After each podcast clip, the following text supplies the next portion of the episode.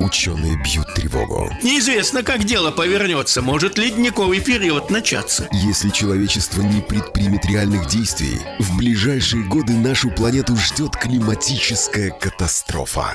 Потому что человек просто элементарно превращается в ледушку. Как ее избежать? Да ну запретите вы пластиковые пакеты, от этого воздух чище станет. Что на самом деле происходит с климатом? 20 тонн углекислого газа на душу населения. Слушайте по пятницам на Радио Болтком. Авторскую программу Константина Ранкса «Климат-контроль». Действительно, только что называется «Открыть ящик Пандоры». Всем доброго дня. Начинается программа «Климат-контроль». С нами на прямой связи ученый, журналист, популяризатор науки Константин Ранкс. Добрый день. Добрый день. Э, правда ли, что ожидают нас э, все-таки э, времена с понижением температуры? Идет ли действительно к нам холодный фронт или все это может измениться? Какие прогнозы вот на ближайшую неделю? Что нам ждать? Ну, начнем с ближайшей недели. Уже сегодня к вечеру и, скорее всего, ночью температура будет снижаться, то есть завтра она уже не будет такая высокая, как сегодня. Но все равно 17-18 градусов очень даже неплохо. Э, дожди не ожидаются, но э, будет усиление ветра. То есть будет солнечно, переменная облачность, солнечно, ветрено. И так, судя по всему, всю следующую неделю до следующей пятницы. Возможно, где-то в середине недели где-то что-то прольется, но не слишком э, сильно. Нам опять, мы опять оказываемся в таком пространстве между э, дождями. Вообще, если посмотреть на карту вот того, что творится сейчас в Европе, например, дожди ожидаются на огромном пространстве от Мадрида и вплоть вот так вот идет до, по такой огромной дуге, представьте себе, Мадрид, Балканы, э, Северный Кавказ и вплоть до Баренцева моря. Вот, ну, вот такая гигантская зона, она связана с тем, что работают э, такие, как говорится, два брата-акробата. С одной стороны, зона э, очень высоких температур, это восточная часть э, Европы, вплоть до Уральских гор – можно себе представить, если температура на берегу Каспийского моря завтра будет днем 32 ожидается, то в районе Воркуты 22. Но для такого гигантского пространства это очень небольшая перемена. Например, в Перми 32 тоже будет. Где Пермь, где Каспийское море. Да? И, в принципе, ожидается, что вот на этом пространстве будет уже формируется огромная зона, э, где будут, э, э, ожидают смерчи, ожидают дереча. Дереча – это такие мощные шквалы на большом пространстве. Ожидают просто шквалы грозовые ливни. И вот уже специализированные сайты описывают, как группы добровольцев, которые соглашаются помогать метеорологам, выезжают на места и фотографируют, публикуют какие-то совершенно, знаете, по картинкам американские фотографии. Вот как вот в США, там же сейчас сезон торнадо назревает, mm-hmm. да, и вот это примерно уже трудно понять, что это такое, какая там, э, как говорится, э, условно говоря, Северный Татарстан, или это, допустим, Аризона. Вот, то есть очень такие яркие э, объекты, процессы.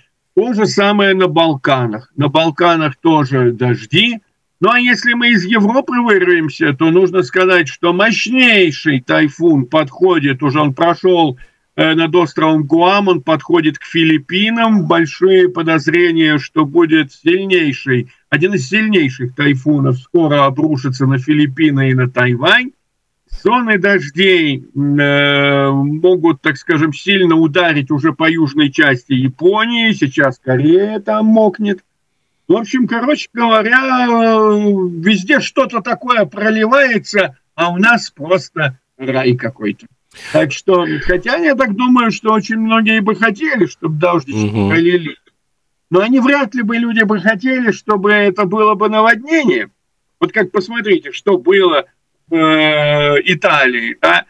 В Италии фактически за сутки, в некоторых местах за двое суток вылилась полугодовая норма осадков. Извините, 300 миллилитров осадков, 300, 1 миллилитр – это литр на квадратный метр, 300 миллилитров – это 300 литров. Но это где-то 35-40 стандартных ведер воды на один квадратный метр. То есть можно себе представить, какой объем воды и почему произошло наводнение. Да потому что это потоп, натуральный потоп. И вот э, там сейчас мы можем себе, себе четко отдать отчет, что поскольку провинция Эмилия Романия получила сильнейший удар по всей своей, в том числе сельхоз, э, инфраструктуре, там же были кадры замечательные, где не было понятно, что там торчит из воды, а это виноградники. Потом, когда вода стала уходить, там все размывало. То есть мы получим, большие проблемы будут э, с, э, плода, с плодами, а мы, братите, зайдите в наши магазины, посмотрите, сколько у нас итальянских яблок. Эти яблоки не с Сицилии. Это вот как раз оттуда, с Северной Италии, которая сейчас пострадала. То есть уже прямо говорят о том, что цены на фрукты Э, к осени под, поднимутся. В Испании засуха, в Италии наводнение, во Франции тоже засуха. Даже знаменитый вот этот скандальный еже, это, э, журнал Шарли Эбдо, да? да. Э, там же номер следующий, как просто изображено экран и надпись «Вода кончилась». Но вода, которая выпадает в виде такой стены потока, знаете, как выплеснутое ведро, вот, это тоже не та вода, которая как бы нам всем нужна. А, знаете, как говорят, easy come, easy go, быстро пришла, быстро ушла и все разрушила. А, так что, с другой стороны, мы как бы еще пока в таком э, приятном месте, и не жарко у нас будет. Ну, слушайте, замечательно, плюс 18 ночью где-то плюс 8, плюс 9, дышать можно свободно, и такая будет вся следующая неделя. Тут, Два да. циклон, антициклон, вот они вращаются и как раз нам подгоняют угу. э, прохладный воздух, вот они образ... помогут создать вот такой ветровой фон. Любители яхтинга, кайтинга и прочих видов э, парусных, несомненно, могут тоже порадоваться. Э, из, а так... Да, я смотрю, просто из Португалии пришли вот э, любопытные новости о том, что там даже из-за засухи э, министр сельского хозяйства Мария Десеу Антунеш она запретила в ряде провинций выращивание оливок и авокадо, потому что это культуры, которые требуют большого количества воды, и считается, ну, они посчитали, что это будет чрезмерный расход. Э, давайте-ка заменим лучше на те культуры, которые, ну, менее такие водолюбивые. И это может, я понимаю, сказаться опять-таки на ценах на авокадо и оливки. Да, конечно, чем меньше будет предложения, тем выше будут идти цены, подниматься наверх. Я вот хотел бы посмотреть, очевидно, надо прикинуть и менять свои те самые пристрастия, а то что-то уж больно мы привыкли к каким-то там гречке или там, допустим, овсу, может быть, надо сейчас уже готовиться переходить на сорго. Вот сорго хорошая культура. Из всех, которые есть, она самая, так скажем, э, экономная в отношении влаги. Даже чуть ли не в полупустыне растет. Вот, вполне возможно, скоро и сорго может стать нашим национальным блюдом. Почему нет?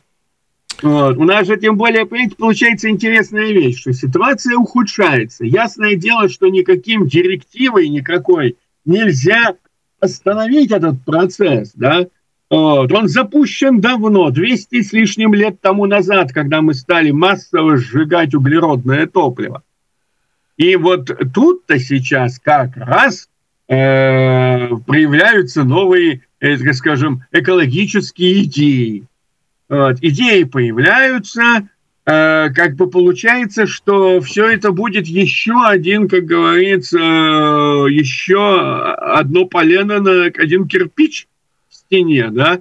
Ну, то есть как нам выживать Вот возьмем одно хорошо, ведь понятное дело, что чиновники в Брюсселе, ну, их обеспечат. Ну, угу. Как же так? Они же наши эти руководители. Мы же знаем. Вот. А как получится с вот этими широкими народными массами? Ведь, слушайте, это сейчас вот когда стали говорить о том, что нужно вводить новые ограничения по выхлопам Евро-7, которые руководители концернов заявляют, что ну, ну куда дальше? Он говорит, машины даже маленькие станут настолько дорогие, что их никто не сможет покупать. Электрические машины дорогие, потому что ну не будет дешеветь литий так, чтобы совсем он дешевел. Да? Он как бы показал за последние два года очень хорошие скачки, очень высокие. Кто-то очень неплохо нажился.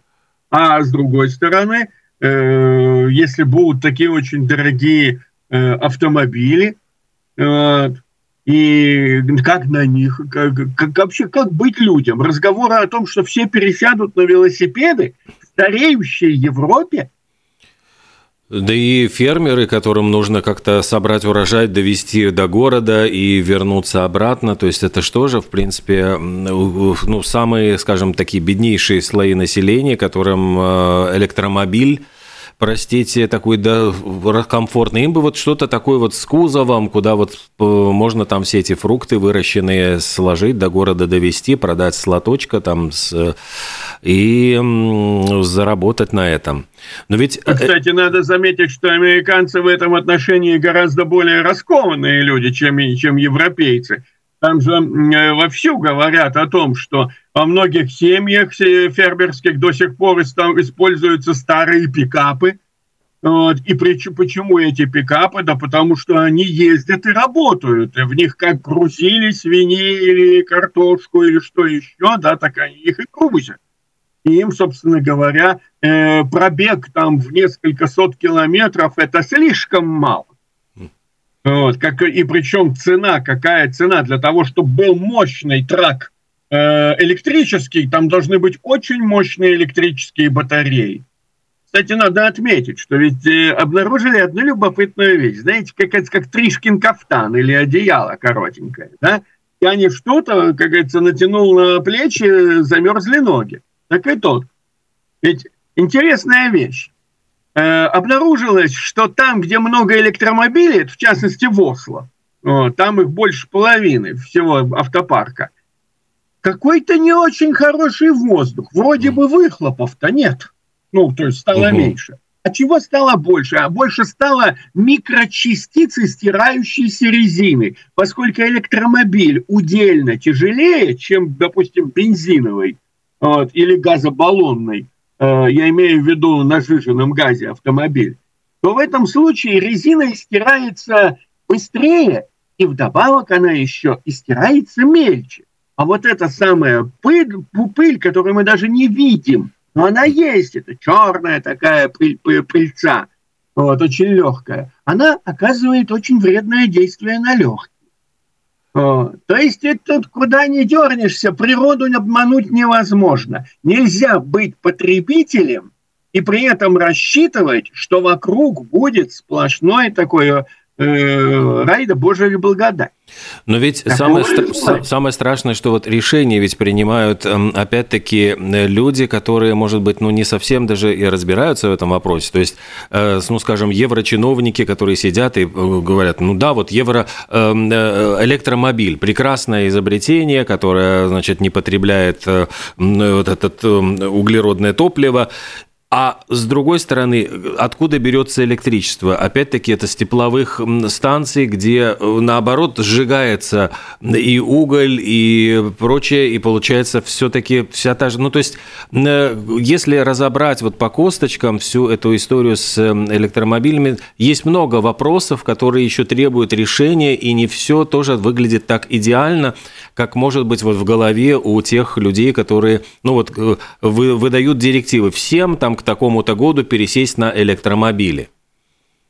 Ну вот в том-то и дело. Мы э, не очень любим э, смотреть на цифры.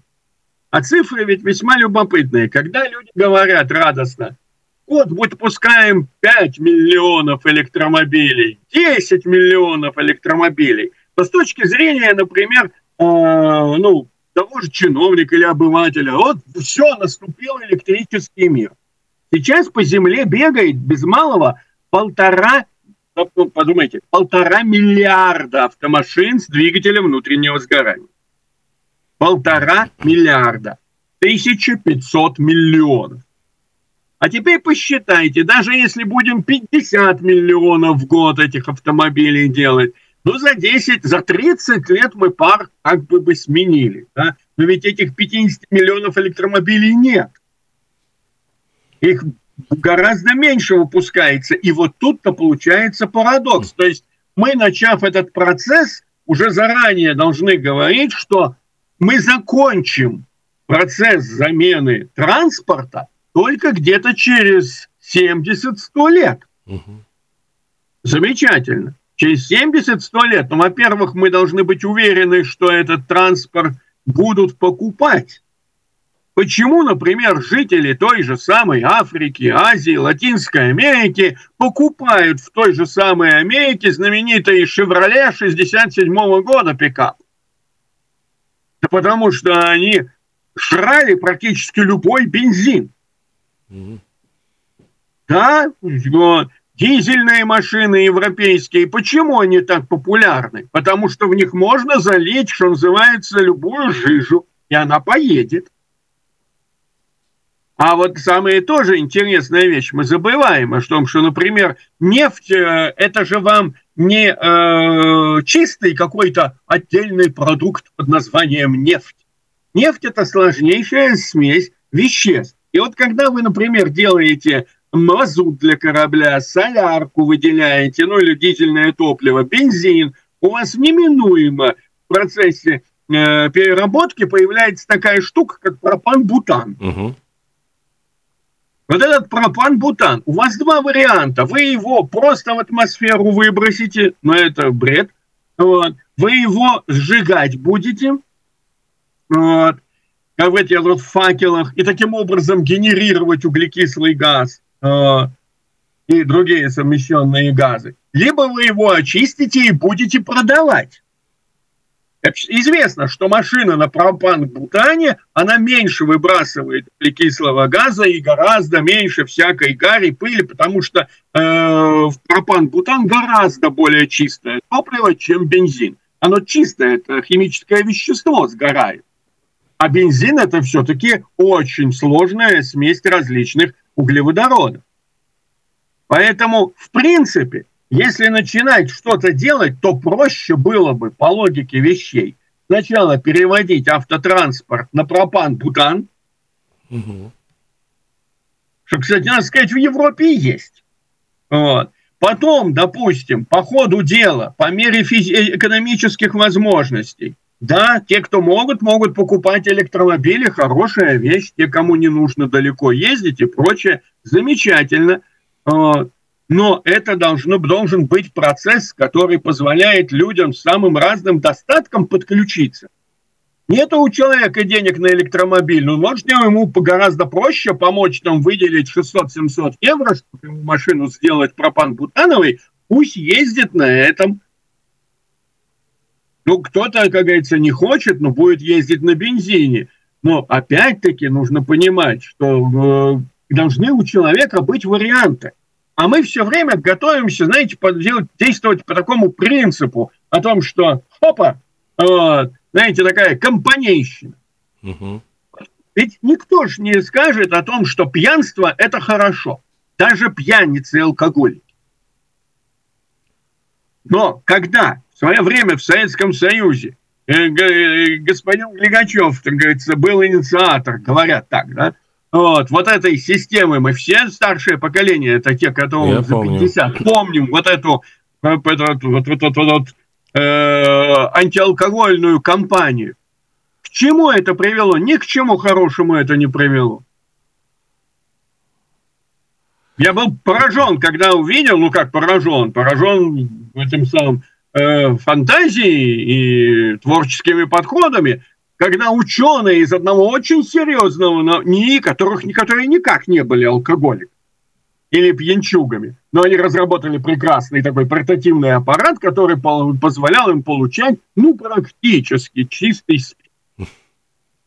Вот. И знаете, как, как у Остапа Бендера, чудесный самогонный аппарат, который помещается в вашей тумбочке. Вот там была примерно тумбочка. Это нет, переделали из разных аппаратов. Очень интересно, творческие люди.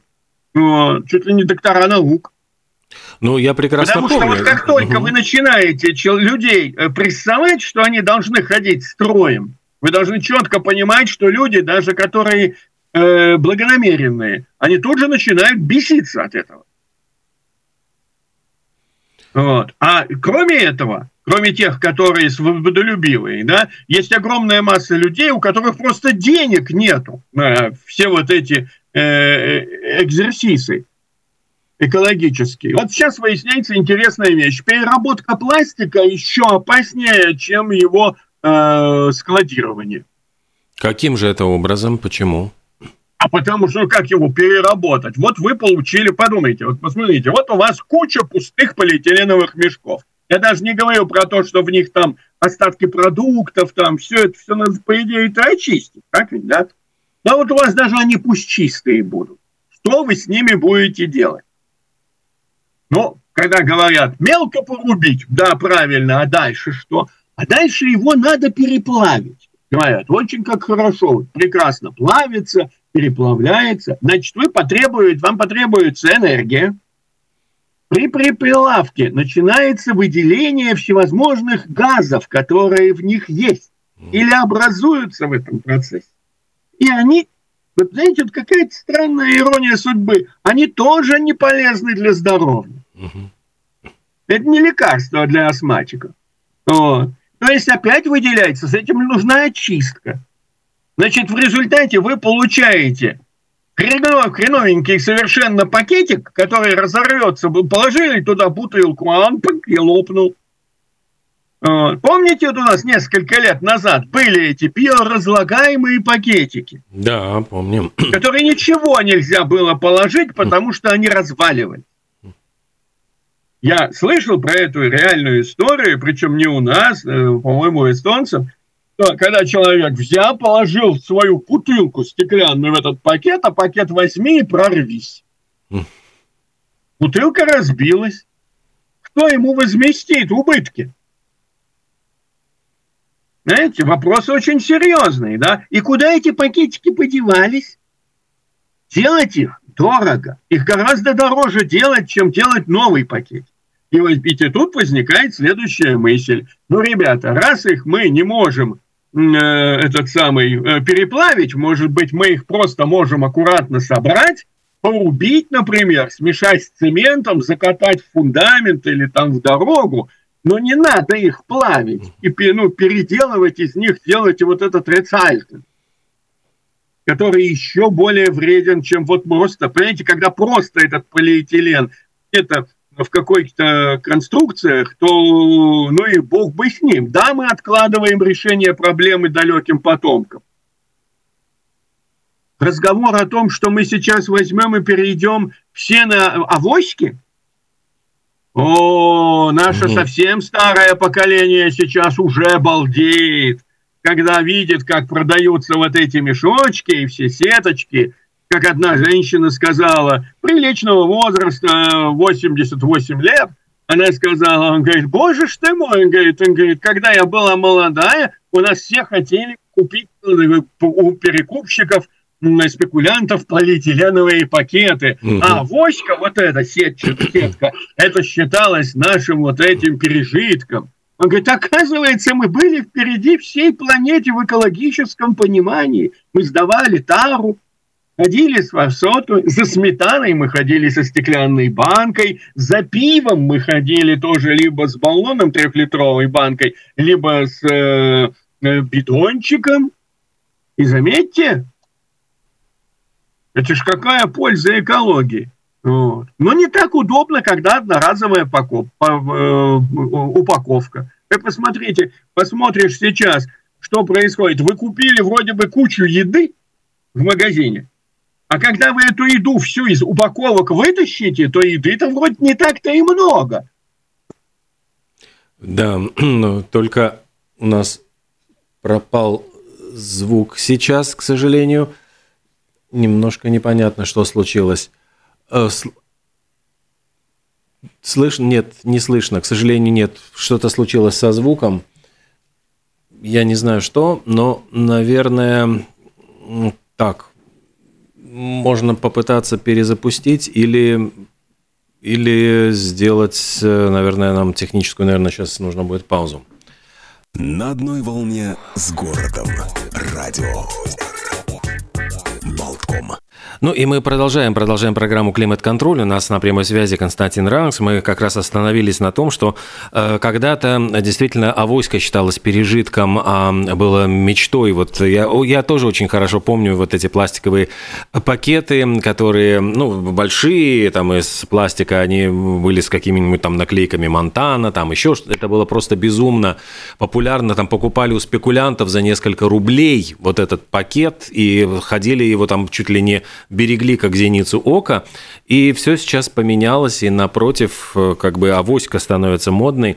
У нас между тем есть звонок 67212 93 Здравствуйте.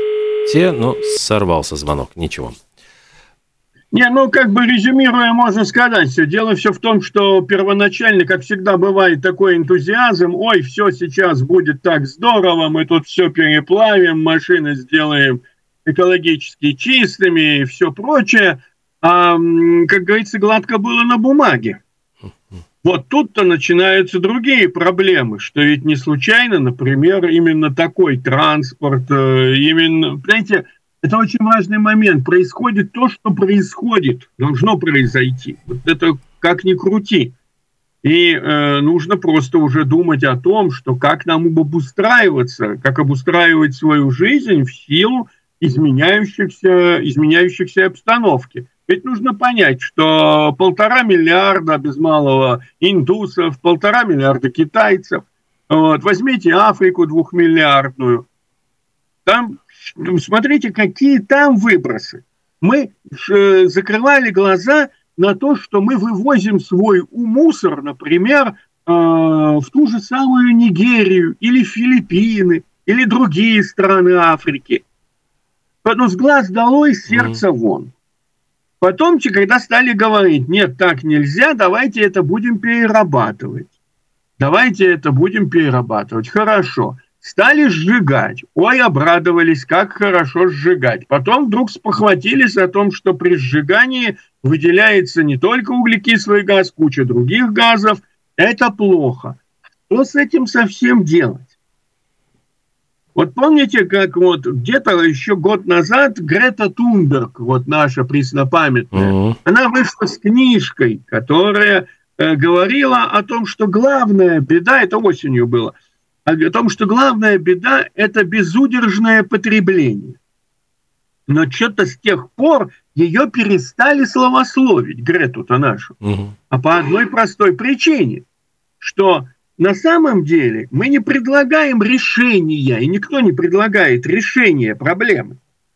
Мы просто предлагаем одно потребление, условно говоря, автомобилей на бензине, да, вот, с двигателем внутреннего сгорания, поменять на другое потребление автомобилей э, на электродвигателях. Но и в том, и в другом случае будет своя проблема загрязнений. Вот в чем важно а решать вопрос о том, что э, мы действительно не будем летать на самолетах в отпуск. Нет, что-то никто не, не вот, наоборот радостно все говорят, отрасль оживает, угу. лето наступает, люди летают.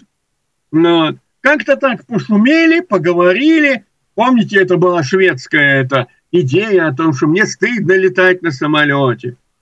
Что-то Смотришь на Fly радар, радар, и видно, что из Швеции летают самолеты. Не отказались шведы от полетов совсем. Вот. вот это важный момент.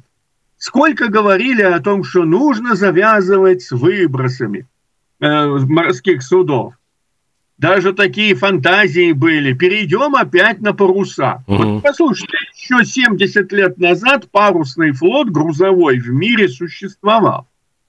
Сейчас радостно говорят о том, что мы строим все больше и больше вот эти вот э, круизные лайнеры, и в пересчете на одного человека все меньше и меньше у нас выброс.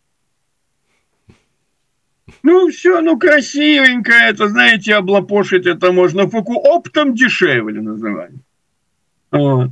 вот и все. То есть, по сути дела, никто не готов на самом-то деле вот, сокращать свои свое потребление и менять свой стиль жизни. А ведь самый Пусть ужас, вот самый ужас ведь в том, что вот эти полтора миллиона индусов, полтора миллиона китайцев и еще вот сколько-то там э, миллиардов э, африканских жителей, они ведь тоже хотят стремятся к этому уровню потребления. Почему они э, бегут из, э, ну там не знаю, из, из Африки в, в Европу? Потому что, конечно, они хотят жить как европейцы, красиво э, в, кварт... в отдельно отдельных квартирах с машинами, э, кушать каждый день мясо и так далее. То есть вот выдержит ли Боливар вот, вот всех, э, всех желающих жить так, вот как живет золотой миллиард?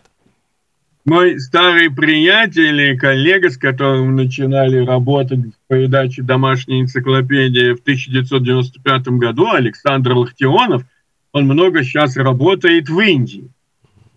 И он говорит о том, что вы уже, говорит, мы, говорит, мы плохо понимаем, как выглядит Индия. Когда у лоточника, у лоточника, который торгует, вот он приехал на телеге, он, реальная телега, с колесами деревянными, и он торгует бананами. Но торгует он бананами, через, вот у него висит огромный такой QR-код, он взвешивает бананы, вот, и оплата идет через QR-код человек берет, снимает QR-код и сбрасывает на его на счет деньги. А он из-под полы достает свой телефон и видит, что деньги на счет mm. пришли. Девочка торгует э, этими самыми э, жареными орехами. Вот два кирпича, дровишки, орехи жарятся на железном листе, и у нее из-под юбки она достает свой смартфон и им перебрасывает деньги и сдачу дает. Ну, не сдает, а что-то ей нужно перекинуть. Это он говорит. А с другой стороны, он говорит, есть города, он, у нас была отдельная передача, э, а, города, в которых действительно все по-европейски. Они не обязательно бегут они делают свой мир с этим уровнем потребления у себя дома. Но они тоже становятся гиперпотребителями. И остальные на них смотрят и тоже к этому стремятся. Вот к чему дело-то идет. Мы должны это понимать, о том, что, как говорится, не только мы достойны. Знаете, вот эта вот убийственная реклама, вы этого достойны. Mm-hmm. Вот они все так и считают, да, я тоже достоин ездить на хорошей машине, то я хочу ездить путешествовать, я хочу кушать вкусную еду, правильно, с мясом. Угу. Вот. И в итоге что? Вот. А сказать людям, э, ведь а с другой стороны приходят данные о том, что уже где-то в течение ближайшего десятилетия уже население Китая начало сокращаться, стареет угу. и будет сокращаться, сокращаться быстро. Европа уже на грани начинается все, вот процесс депопуляции. И чтобы Европа жила, она должна вкачивать в себя иммигрантов, трудовых мигрантов, молодых и здоровых. В Финляндии говорят откровенно, нам, он говорит, уже сейчас нужно 50 тысяч трудовых мигрантов в год, чтобы сохранить наше общество всеобщего благосостояния.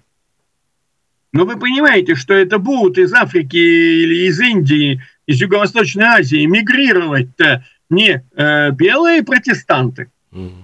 как в свое время заселяли Америку. Это будут люди со своей культурой, со своими языками, со своими взглядами. А мы хотим потреблять. В общем, короче говоря, тут завязывается очень тяжелый, очень опасный узел. И э, есть специалисты, которые прямо говорят о том, что мы должны понимать о том, что, как говорится, проблемы, э, они будут, будут развиваться. И о них нужно говорить. Кстати, что мы сейчас и делаем. И ну, будем я делать. считаю, что на этом сегодня как раз можно и остановиться. Да, я думаю, красивая точка. Мы встретимся через неделю, в следующую пятницу. Константин Рангс э, был с нами на прямой связи. Спасибо большое. До встречи. До свидания.